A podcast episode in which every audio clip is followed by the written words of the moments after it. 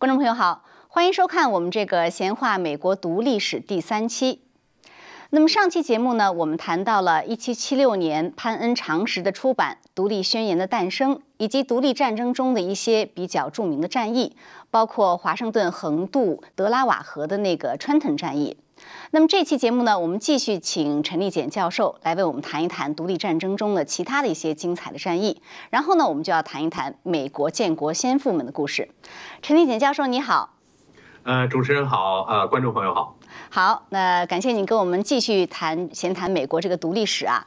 呃，上期节目结束的时候啊，我们谈到了就是说在就是独立战争的所谓的三个阶段哈，然后在第二个阶段呢，法国等等国家开始承认美国，呃，他们的承认呢，您说是在叫萨拉托加战役之后。法国就说：“哎，这帮人这么能打，我们干脆承认他得了。”那萨拉托加战役其实上期节目并没有讲这战役本身，只是说啊，怎么怎么开在在那个地方开始打了，结果打赢了。呃，您这个萨拉托加战役能不能再跟我们多说几句啊？他这战役本身，呃，是怎么回事？要说这个萨拉托加战役呢，还有这个。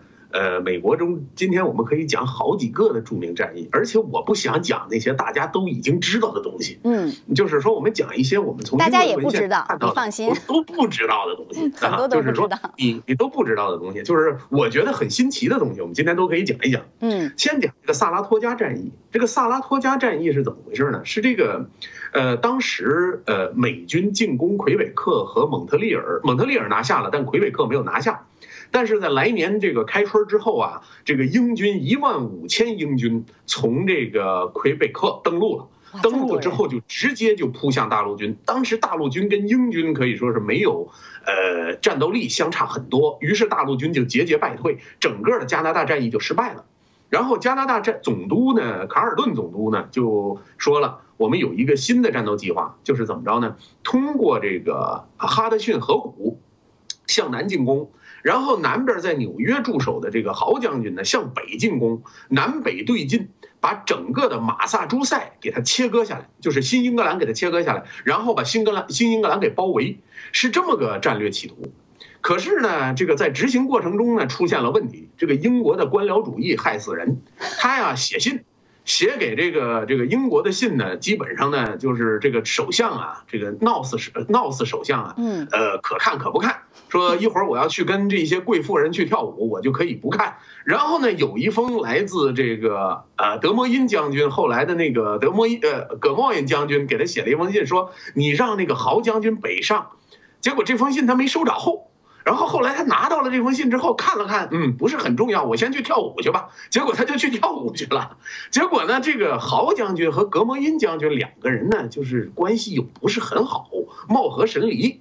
呃，这个格摩因将军应该可以说在英国国会中的名声就不是特别好。后来他被俘了之后呢，有人说我们交换战俘把格莫因将军给换回来，结果好多人不同意，说我们不要换，你就让他待着吧，你 你知道吧？所以格莫因这个人呢，就是主帅格莫因将军在在一七七七年南下的时候开始走得很顺利，但是出现了什么问题呢？呃，给他带队的这个引路的这个是印第安人呐，滥杀无辜，杀了很多白人定居者。所以说，让这个本来支持英王的一部分人也开始拒绝向英军提供这个给养。嗯，还有英军的南路军呢，没有接到信，人家就就没往北打，就根本没勒这回事儿。哦，结果这个英军的西路军呢，被阿诺德的一一计给吓跑了。阿诺德他手里就有八百人，一门炮都没有。结果他给人家写了一封书信，说我这儿有两千多人，好多大炮。还放了一个就要被绞死的一个忠于英王的一个小孩儿，结果呢，那个小孩到那儿去了，为了显得自己被抓呀，这个事儿被放这个事儿是是是有价值的，然后就开始跟英军指挥官，呃呃勒格尔将军就说说他们那边有大炮，我都看不到边的炮队 和那个大量的人马，大概最起码应该有三千来人，然后呃勒格尔将军手里就带了一千多人，说我可打不过大陆军，他就撤回去了。他就当时本来应该是东进的话，他撤回去了，结果就剩格摩因将军一路将军南下，他一路南下，但是英军也是很有战斗力的，一万多人。嗯，但是来讲啊，这个阿诺德呢，当时呢就是这个这个到军前了，他把那个勒格尔将军拦回去之后，他到军前了，结果美国大陆军两这个内部打起来了，就是这个这个谁呢？就来自纽约的舒勒将军和后来的这个盖茨将军这两个将军打起来了，互相不服。但是由于舒勒将军呢，当时耽误了魁北克战役，他可以说是犯过一些历史错误，于是大陆会议就把他给撤了，让盖茨将军成为这个呃美军的这个美军这个北路军的统总统帅。嗯，结果阿诺德将军就跟盖茨将军说：“我呀带着一哨人马去偷袭英军去，咱们呢能把他们给这个这个弄得很疲惫。你要如果在萨拉托加这个地方，你要这是硬的守的话，你是守不住的。结果呢，这个谁不听？”这个这个这个这个盖茨将军说不听，嗯，但是呢，他鉴于国会给那个阿诺德呢很高的这个评价，他就给了他一一支部队，在这支部队里边有一位名将，这个名将叫丹尼尔·摩根。丹尼尔·摩根原来在七年战争时期呢是一个英军的一个军官，呃，总是跟上峰不服，就是总跟上峰顶顶嘴，说你们这些上峰都是一群废物，要我去就把法国人全灭了。结果回头上峰呢就想整他，怎么着呢？就把有一次把他给逮着点小错，绑到那块儿啊，就是给绑到这个树上，就开始让抽鞭子。然后一般人呢，就是大概十五鞭子就能抽死。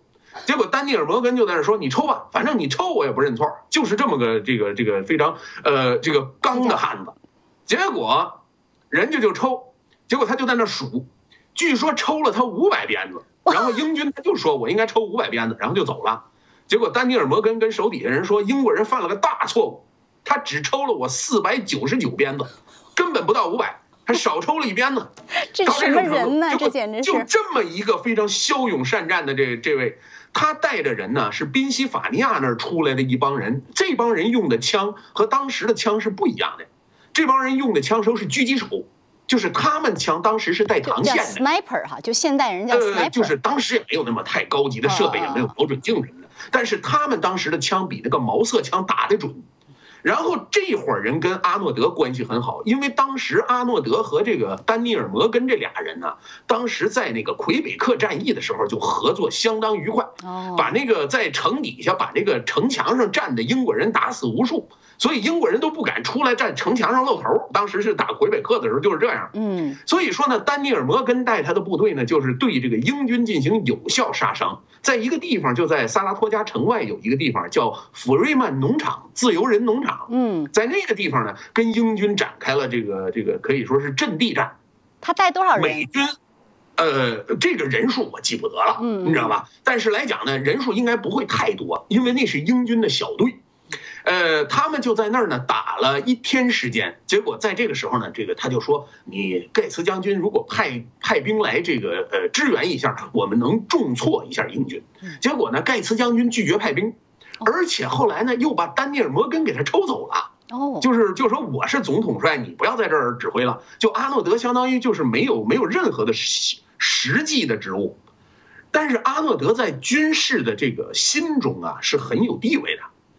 当这个美军在这个大陆在这个这个防守的时候呢，发现英军不断的过来打下弗雷曼农场之后，他不断过来，在这个战役中呢，美军歼灭了英军炮兵的主力，就是英军的这个炮兵主力被这个美军的这个来福枪队啊给给歼歼灭了不少，超过一半的这个呃英军的这个炮兵受到损失，但是呢，格莫因将军没当回事儿。说咱们咱们往前冲吧，还继续打。嗯，结果呢，这个谁呢？这个他手底下，结果这个呃阿诺德将军手底下没有兵之后呢，他呀就很生气，然后他就发挥他的领导艺术。就跟这个这个谁说啊？跟那个手底下这帮人说说这个这个这个，你们应该把这个呃跟我一起去呃偷袭英军。这个时候，英军由于炮兵呃受到了重量损失，而且他的这个后面的这个后勤补给也不行了。结果在可以说是走到了这个萨拉托加城外啊，就基本上进攻不下去了，和大陆军处于一个对垒的状态。这时候呢，如果这时候他撤退的话，他还能全身而退。这时候呢，阿诺德就跟手底下兵说：“你呀，我不管你是不是受我指挥，你呀就跟着我，我把英军从后面把他后路一掐断，咱们就赢了。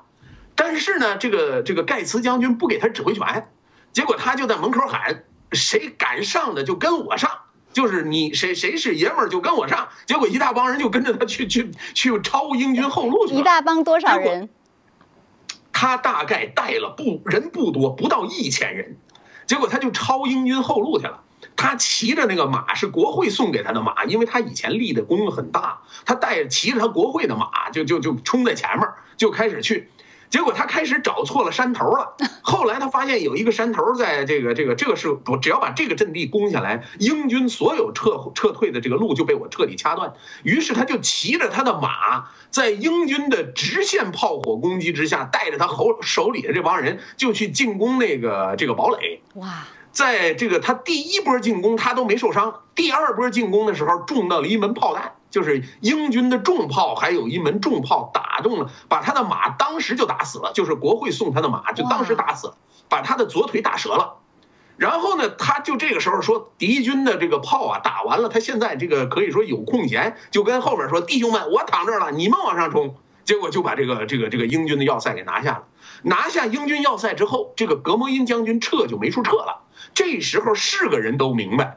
你知道吗？当时阿诺德已经被抬下去了，但是呢，这时候林肯呢，林肯将军和这个盖茨将军发现战机，就把格梅因将军给抓住了，大概是活捉了这个格梅因将军是五千八百人，五千八百余英军加上一些雇佣兵，所以这个战役打的是相当的漂亮，没有人期望这个战役能打赢。所以在这个战役的时候，如果大家有兴趣啊，咱们到萨拉托加战役纪念馆，你就会发现有一个纪念碑上有一条左腿的纪念碑。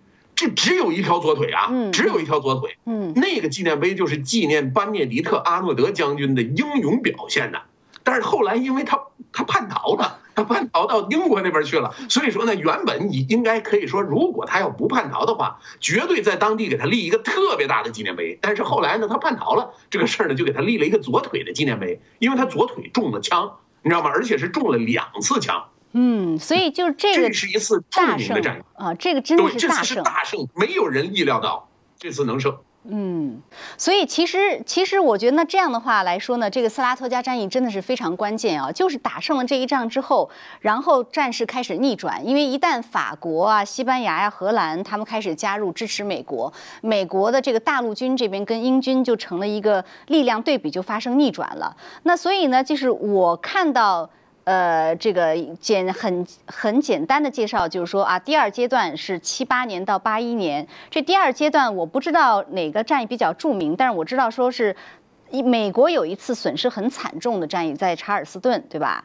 那么，然后进入第三阶段呢？我只知道最后是在约克镇有一个战役，那就是属于属于这收官之战，华盛顿这个接受英军投降了。所以这中间哪个战役您觉得值得说？就跟我们说来听听。我觉得值得说的还有一个战役是哪儿呢？这个还是咱们前文书说过那个丹尼尔·摩根，他呢立了大功了，后来把他升成准将了。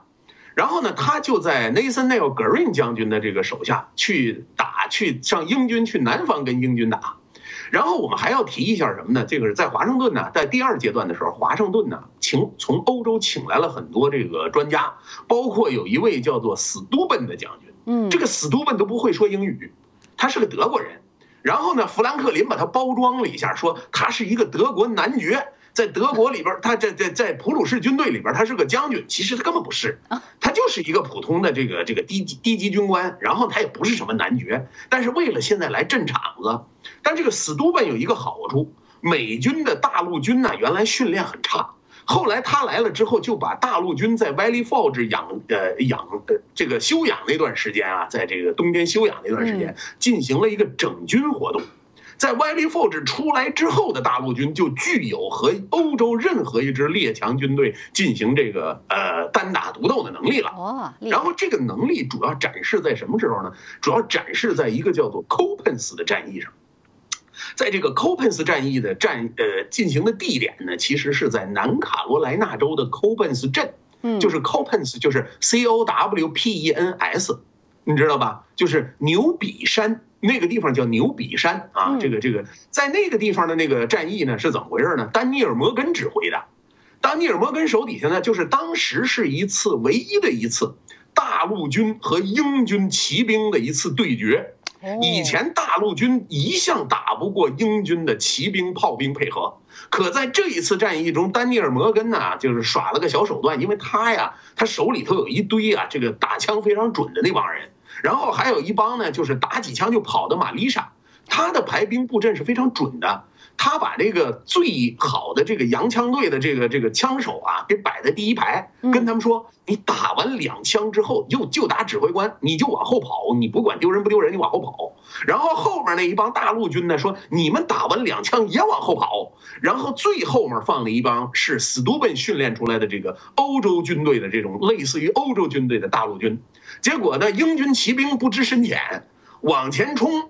呃，这个一千来人呐，那可是一千多骑兵啊，全军覆没。这个被击毙了两百来人，然后被抓俘虏抓了六百多人。这个英军可以说是全军覆没。大陆军这边是不是骑兵是吗？大陆军这边不是骑兵，只是大陆军这边主要是一部分炮兵，一部分骑兵，加上大量的步兵。但是呢，双方的人数应该说是边对边的，就是说这个人数是一致，呃，这个呃可一类似的，你知道吧？英军可能还占有一定的优势。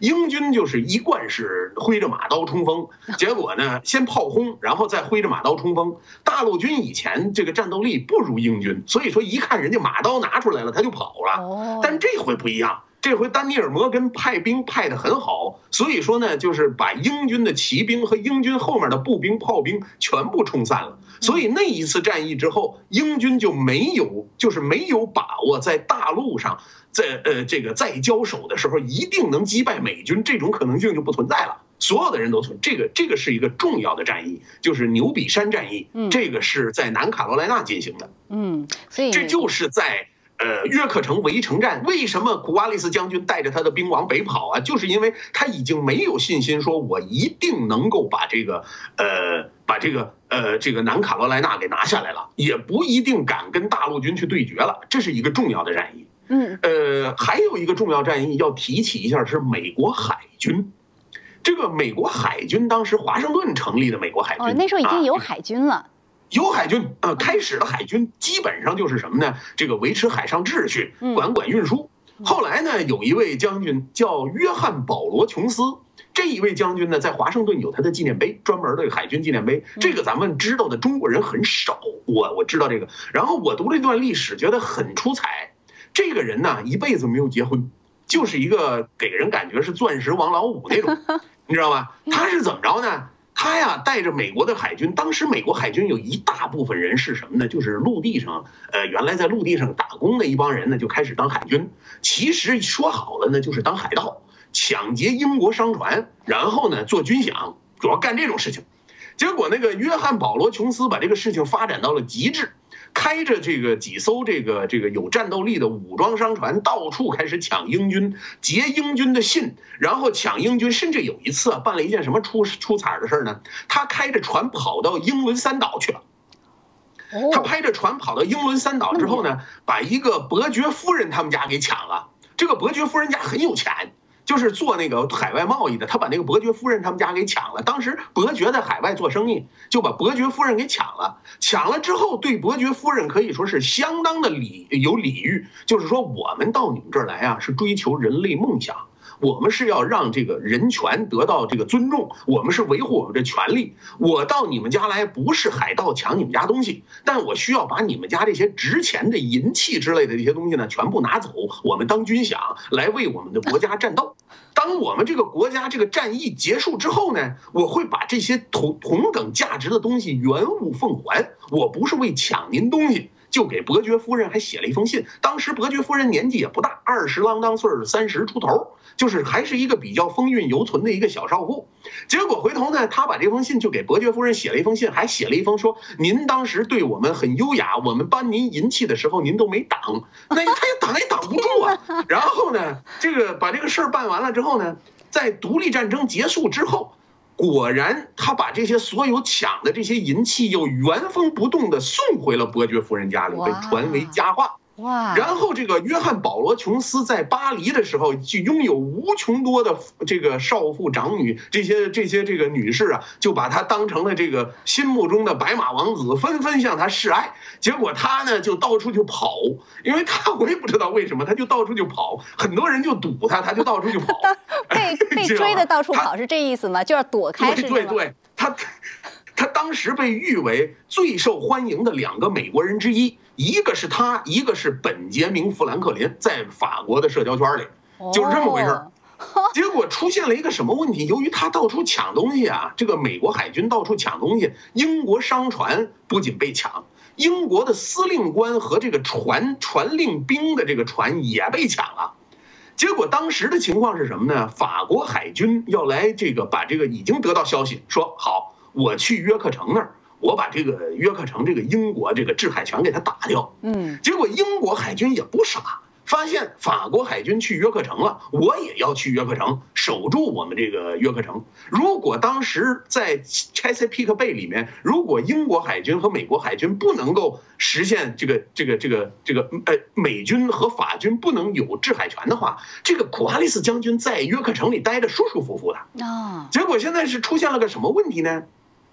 这个英国海军的情报啊，被这个保罗·琼斯这手底下这帮人给截了，然后拿着说是什么玩意儿？这是哦，英军海军情报是英军驻呃这个西印度群岛的罗德尼上将写给那个这个驻纽约的军军官说你呀赶紧去那儿守着这个这个这个这个约克城去，结果传的这个信儿没传到，让美国海军给给给拦了。结果，英国的这个驻纽约的海军呢，就不知道应该去约克城增援，你知道吧？后来就导致了英这个法国海军就及时赶到约克城城外呢，这个这个把这个战斗队形都布好了。结果英军知道这事儿之后来晚了，双方在这个约克城海外、约克城外的这个外海进行了大概几个几天的会战。结果英法双方打了个平手，但是英军当时的英军就是可以说是肯定攻不进来。这时候呢，法军的一个支舰队呢又从北进行支援，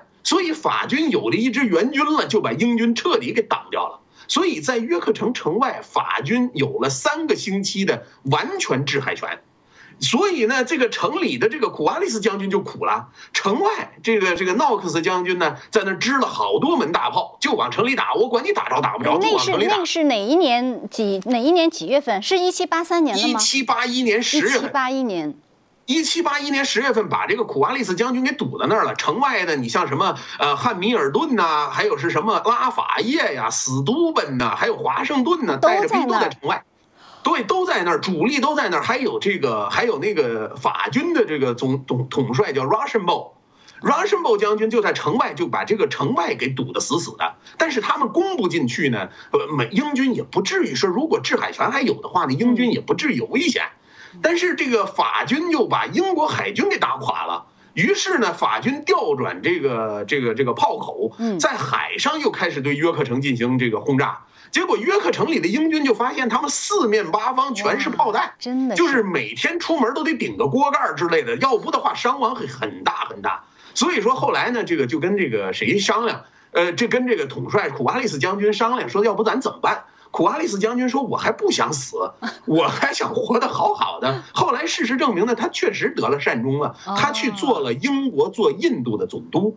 就是这个这个这个战役这结束之后，他去做了。他决定了就就决定了，我们就干脆投降吧，是这样吗？对，是他他说我也守不住了，海上补给线被切断，然后呢，海军上每天各方的炮弹给我们这会儿造成了重大伤亡，我们没有看不到希望，于是他就投降了，就这么简单一个事情。然后他投降之后，大局就已定了。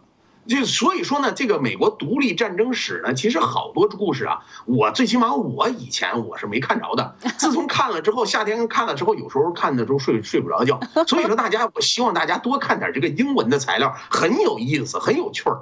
是是，就是说，所以约克镇之后呢，基本上大局已定啊，后面就是有些零星的。那然后呃，基本上到一七八三年，呃，这个美国就建国。这这独立战争就基本算就是巴黎条约就签完了，巴黎条约就签完，呃，就算收尾了。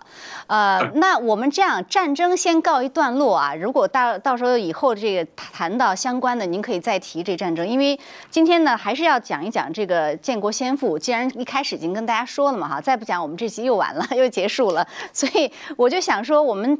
谈一谈美国的建国先父，说建国先父呢，就是得还是说回到独立宣言。其实上一次上一期我们谈到独立宣言，签独立宣言呢是当时有五十六个人嘛哈，所以所有基本上建国先父都在那批人里边。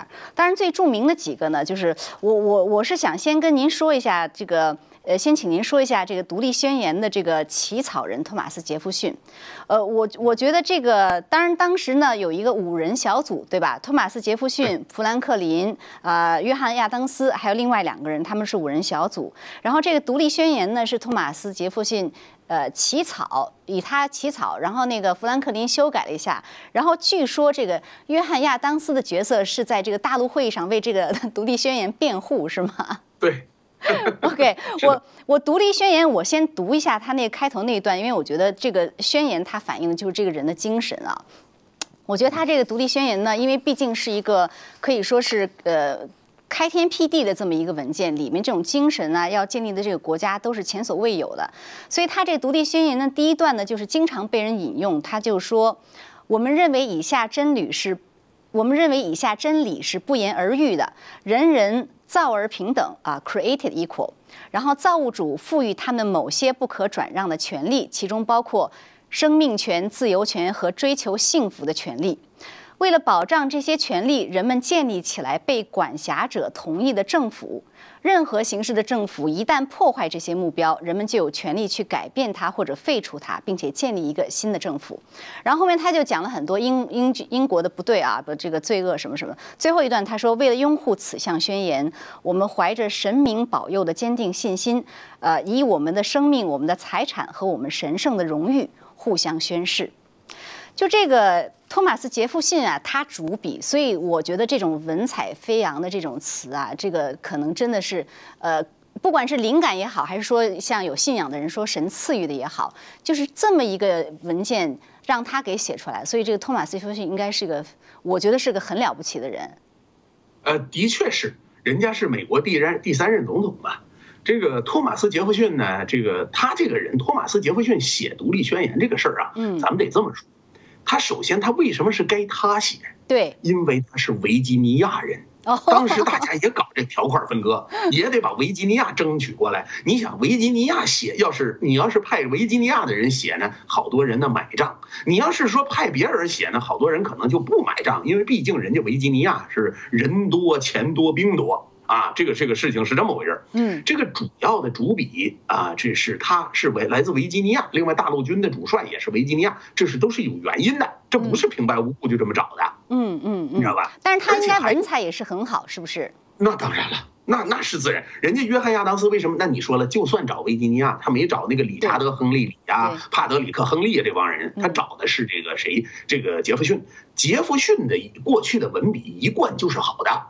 但是他这个我们要指出一点啊，他这个独立宣言里边这个 self-evident 这个词啊，咱们中文翻译成不言自明。嗯，这个其实呢，给我感觉应该更准确一点是什么呢？就是，就是呃，事实自己能证明自己的一个事情，不是说不言自明，而是自己能证明自己，这叫 self-evident。嗯，就就就这意思。这原文 self-evident，嗯这个的这个的区别主要是在于一些利益博弈上面。这个呢是富兰克林讲的，但是他这个这个文章的这个主旨啊，他其实呢来来自他不是托马斯·杰弗逊这一个人想法，当时是整个维吉尼亚议会和整个维吉尼亚，甚至于整个北美的这个所有殖民地都是这个想法。他的想法是什么呢？就是是乔治·梅森呢，咱们大家听说过，就是这个在华盛顿 D.C. 附近有一个学校叫乔治·梅森大没错。乔治·梅森其实是这些所有的和独立宣言有关文件的最早的这个起草人，就是包括维吉尼亚宪法、维吉尼亚等等等等的这些文件。而这个当时乔治·梅森和托马斯·杰弗逊这些人的关系都相当不错，他们这是一个共识。他这个不是说他个人文笔好，他代表了这一这一。呃，一帮从维吉尼亚来的人都是这个想法。嗯，他就把他们的想法付诸于文字了。没错，托马斯·杰弗逊这个人呢，是一个什么样的人？就他的个人的人品来说，他是一个喜怒不形于色的一个人。哦，他就是说什么呢？这个亚当斯见他第一次见他面的时候呢，看他就坐在那儿不说话，就在那儿待着。然后呢，跟了亚当斯见面了呢，就问个好。然后亚当斯就损他说：“这个杰弗逊先生。”我这是头一次见到您说超过三个字儿，然后他就乐了，他说：“哎呀，这事儿，说你说我也他这个杰弗逊这个人有一个什么优点呢？好多人后人写传记的时候说这个杰弗逊的优点是什么呢？就是即使他不同意你的一些说法，但是呢，他不直说，他冲着你笑，然后呢，跟你表达那种非常让人觉得这个人很和蔼可亲。但是呢，他即使心里对你的想法非常不同意，他你也看不出来。”甚至于有的人说，我说了一个很好的 idea，他们他觉得他在那频频点头，他是不是对我这 idea 表示支持呢？不是，不是，他是很有这个这个这个南方绅士修养的那么个人，他不会说轻而易举说你这话说的不对，跟你不会像亚当斯一样跟谁都吵架，吵得免那个脸红脖子粗的，你知道吗？他是不会的，他就不跟你吵架，他是把自己的想法留给自己，而且呀。现在的好多人说呀，这个还有一个说法，说是托马斯·杰弗逊他是什么支持蓄奴的，我们应该他是奴隶主，我们应该打倒他。其实这些人呢，他不知道历史。嗯，当时托马斯·杰弗逊是非常就是非常明确的向英王写了一封信，专门给英王写了封信，说我告诉你啊，英国你们不能再进口奴隶了，不能再买卖做奴隶生意，你从奴隶上面赚钱了，不能干这种事了。我们维吉尼亚的这个当地的这些殖民地啊，我们都反对这种不人道的行为。他其实跟英军做了很大的，就是跟这个英国朝廷做了很大的这个这个让步的情况下，呃，他还说呢，这个奴隶贸易应该狠狠的限制。他作为一个南方的奴隶主和这个南方的这个这个有识之士，就在连这个独立战争还没有一撇的时候，他就跟英王说我们要禁止独立贸易。嗯，结果托马斯·杰弗逊呢，手底下有很好的朋友，比如年轻的年轻一点朋友叫詹姆斯·门罗。詹姆斯·门罗就是我们上这个高中的时候学的那个门罗主义的那个，后来他也是一个美国总统。詹姆斯·门罗还有一位就是詹姆斯·麦迪逊。詹姆斯·麦迪逊和托马斯·杰弗逊两个人的关系可以说是一个师生之间的关系，就是忘年交，师生关系。他们呢，他们所代表的这一翼呢，和亚当斯等等代表的一翼可以说是截然相反。他们代表的是什么意思呢？就是美国独立之后。这个托马斯·杰弗逊所代表的这一力量是什么呢？说我们不想追求帝国理想，嗯，我们不想成立一个非常强有力的中央政府。我们不想通过这种方式来这个这个这个把美国变成一个帝国，我们就想过我们这种平静安稳的日子。我们希望周能够有周全，我们不希望成为一个呃一个大政府呃这个这个呃大政府呃支持下的一个呃呃就是听 Big Brother 说话的一个小跟班儿。我们不想这样做，我们很尊重周全。所以后来他呢其实是反联邦党人一役的。后来他击败了亚当斯，成为这个美国第三三任总统。他这个人呢，有很大的历史功绩。他最大的历史功绩，当然除了写独立宣言，还有是担担任维吉尼亚州州长。在维吉尼亚，在呃詹姆斯麦迪逊的帮助之下呢，推进维吉尼亚的宗教自由，等等等等这些事情，对于美国呢，他还有一个重大的一个一个一个意义。他什么呢？在他任下进行了路易斯安那采购案。哦，就是美国版图从这个法国手里把那个路易斯安那买过来的，就是他干的。哎，这个托马斯杰弗逊，他当然后总统期间，对对，托马斯杰弗逊呢，他呢，这个后来啊，他和约翰亚当斯原来是好朋友。约翰亚当斯的这个曾经有一度啊怀疑过自己的老婆呃 Abigail Adams 居然是不是有点爱慕这个托马斯杰弗逊的意思？因为什么呢？他们都在法国的这个这个曾经住过一段，他们经常上这个约翰亚当斯家来来来拜访。那时候呢，托马斯杰弗逊已经丧偶了，然后呢总来这个这块儿，然后互相跟那个呃。亚当斯他的爱人呢，还经常写一些这个书信往来，所以说呢，这个三个人关系应该是很好的。但是由于在一八零零年总统大选的时候呢，双方呃可以说是针尖对麦芒，两个人也有一些的这个这个这个。后来你想嘛，为了竞争上岗嘛，肯定要有互相之间要跟约翰亚当斯有一些这个这个这个关系吧？他对，然后他曾经办了一件什么事儿呢？托马斯杰弗逊办了一件什么事儿呢？他呀把那个把那个周围那个小报啊都给买下来了。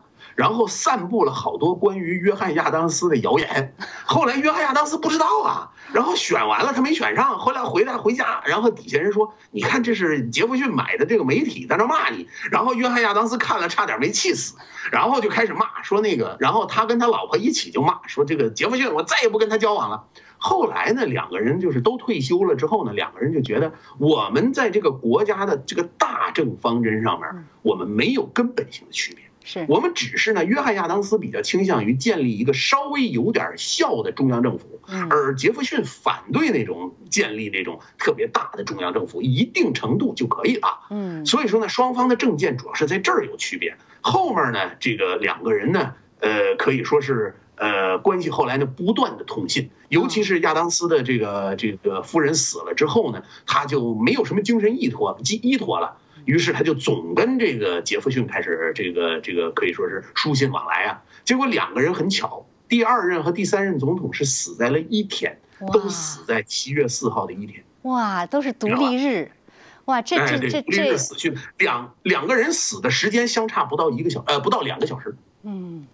这个我觉得你我我我觉得也不像是巧合。总之，这个冥冥之中真的是非常的有有很多有很多深意啊。我觉得这个托马斯杰弗逊这个人呢，呃，反正是真的是挺了不起的。呃，那那他据说也是很多才多艺呀，呃，各方面，然后这个教育受的教育也很好，家世也显赫等等。呃，像您刚才说的，他这个对于奴隶制其实一开始他都他是比较厌恶的。那我觉得这个呃。他是他是起草独立宣言最主要的一个人，但另外一个人呢，就是大家其实我觉得觉得中国人是可能最熟悉的人，就是本杰明·富兰克林了，是吧？除了华盛顿之外，他的故事一集咱这集说不完呐。咱不用说不用说完，咱这集就说到最精彩的，然后您就停。说到最精彩的地方，我们就停下来，我们就第二集分解。来来说说，咱们说说本杰明·富兰克林的故事吧。富兰克林呢，就是那个印的一百美元的那个美钞上的那个那位。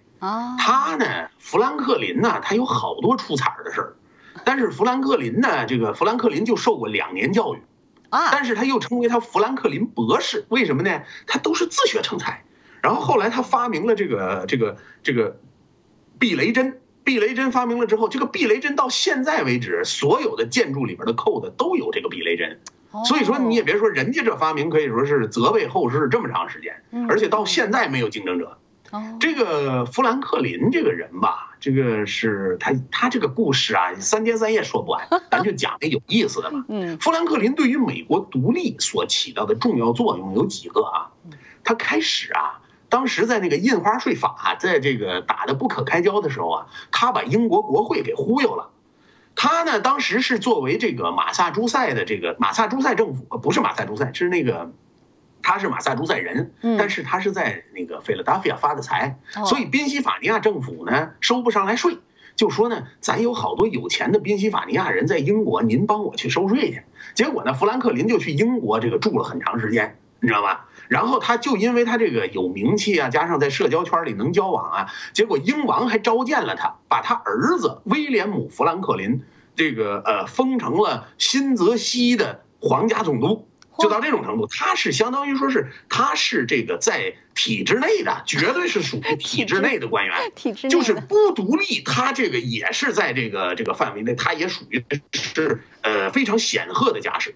结果他呢，就是当时呢在印花税法的时候吵得不可开交，这个当时呢就在英国就那么一位从大陆来的，然后呢英国这个英国议会就把他叫去了，说你们为什么反对印花税法？嗯，然后呢他呢就想着。忽悠英国国会，他呢就说我们是，他就提出了一个内税，一个外税，反正总之吧，一句话就把英国国会给带沟里去了啊。然后呢，就是其实呢，大陆会大陆的人怎么想，他心里门清。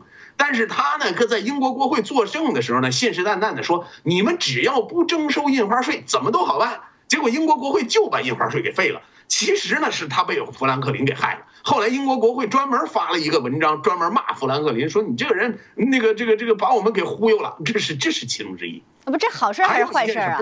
嗯，这个事情啊，是当时你得这么想，当时呢双方矛盾很大。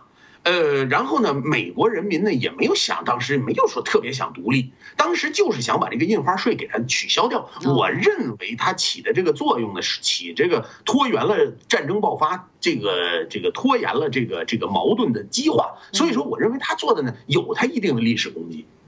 然后他呢就从英国回来了，其实他回来的路上还发现了一个什么呢？证明了一个洋流的存在。他呀，在回来路上，他也没闲着，他在那个船上拉了一个那个那个那个坨一个一个铁坨子来证明洋流的存在。他还证明了洋流的存在。你说这这个人呢，很很是多才多艺。结果他回了国之后呢，他就发现了，说这个大陆会议啊，分成两派，一派呢是费费拉达菲亚那块有一派，还有南卡罗来纳这一派，他们不想独立，还想在体制内。然后呢，这个这个马萨诸塞呀，什么康涅狄格呀，这帮人啊，罗德岛这帮人都是强烈要求要独立的。然后他呢起的一个什么作用呢？中间呢，他弥合各方的这个这个矛盾，帮着这个约翰亚当斯这帮啊，就和稀泥。然后呢，把这个南卡罗来纳这，直到等到了英王宣布我要把你们这帮人都弄死，就是在一七七五年十月份宣布我要把你们这帮人都抓起来，哎。等到了这个事情之后呢，南卡罗来纳呀，什么这个这个宾夕法尼亚这伙人，就算再反再想忠于英王，他也忠不了了。嗯，所以说呢，就开始独立了。这个事情之前，这个主要的和稀泥啊和各方的这个这个这个关系协调的工作呢，主要是富兰克林博士来做的，因为他德高望重。嗯，在这个然后这个独立宣言发表完了之后啊，他马不停蹄，他就上英国了。他上英国干嘛去了呢？他跟他那个在在菲拉达菲亚的朋友罗伯特·莫里斯商量，说咱们现在这打仗肯定要打起来，我得怎么着？我得上英国去活动，我得上英国去活动，我得去这个法国活动。他其实去的是法国，说我得去法国活动。他上法国派先派了一个呃这个他的助理上法国去干嘛去呢？征兵。就后来把好多法国军官，像什么史都本呐，像什么这个这个这个呃拉法叶伯爵，全是这帮人给给给征来的。那拉法叶侯爵啊，给全是这帮人给征来的。他去这个这个这个法国那儿游说，要不为什么萨拉托加大战战役打完了之后，法国没出三个月就立即和美国签署了这个美呃法美联盟条约，就是这个这个这个决定想要签署。就是因为富兰克林在法国的活动。我听您这一说，富兰克林这这个人，就是说在独立战争之前呢，他其实是还比较忠于英国的，对吧？他还是想让都是这样。然后，但是这个独立战争爆发之后呢，他好像就是开始就是说，那那我就帮美国吧，我就帮帮我们这边独立，对吧？所以，但是就是说。先，他到底是个什么样的人？您先给我们概括一下。这人是是就很正直的一个人呢，还是说很很圆滑的一个人呢，还是怎么样一个人呢？呃，不能给他写一个脸谱。富兰克林这种人，我说实在的，我就想成为富兰克林这样的人，但是呢，这没这本事啊。是这样的，就是说他是一个怎么说呢？很聪明、睿智，会在实这个这个可以说是能够做到呃这个因地制宜来解决问题这么个人。他是他是很聪明，他非常非常的睿智。他在比如说，我给大家举个例子，就是在法国争取支持的时候啊，约翰亚当斯也在法国跟法国官员吵起来了。因为亚当斯他这个人脾气啊，他太硬，他跟法国官员跟总上法国外交部去跟人吵架，说你这兵也不够，什么船也不够，总跟人吵架。那富兰克林从来不吵架。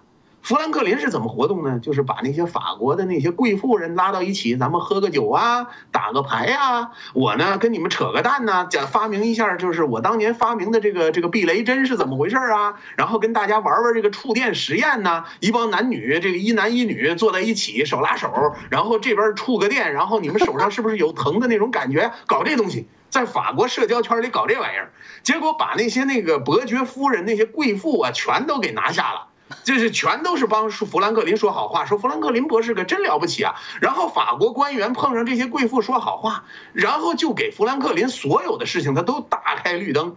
亚当斯在前面吵架，后边富兰克林就把事儿给办了。有些人就说，人家富兰克林呢的工作是什么呢？晚上九点开始工作，然后呢，呃，这个凌晨两点呢下班。而这个约翰亚当斯是早晨八点工作，这个上午十一点就被人轰出来了，就就是这么回事儿，你明白那意思吗？所以，所以好，那就暂停。所以就说，我听您这一说，这个富兰克林可能是最高明的外交家哈，但是，对吧？这是这是他的一个特点。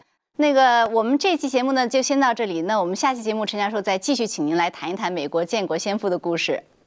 啊，谢谢大家，谢谢关注，谢谢主持人啊。好那观众朋友感谢您收看这一期节目我们还是下期再见。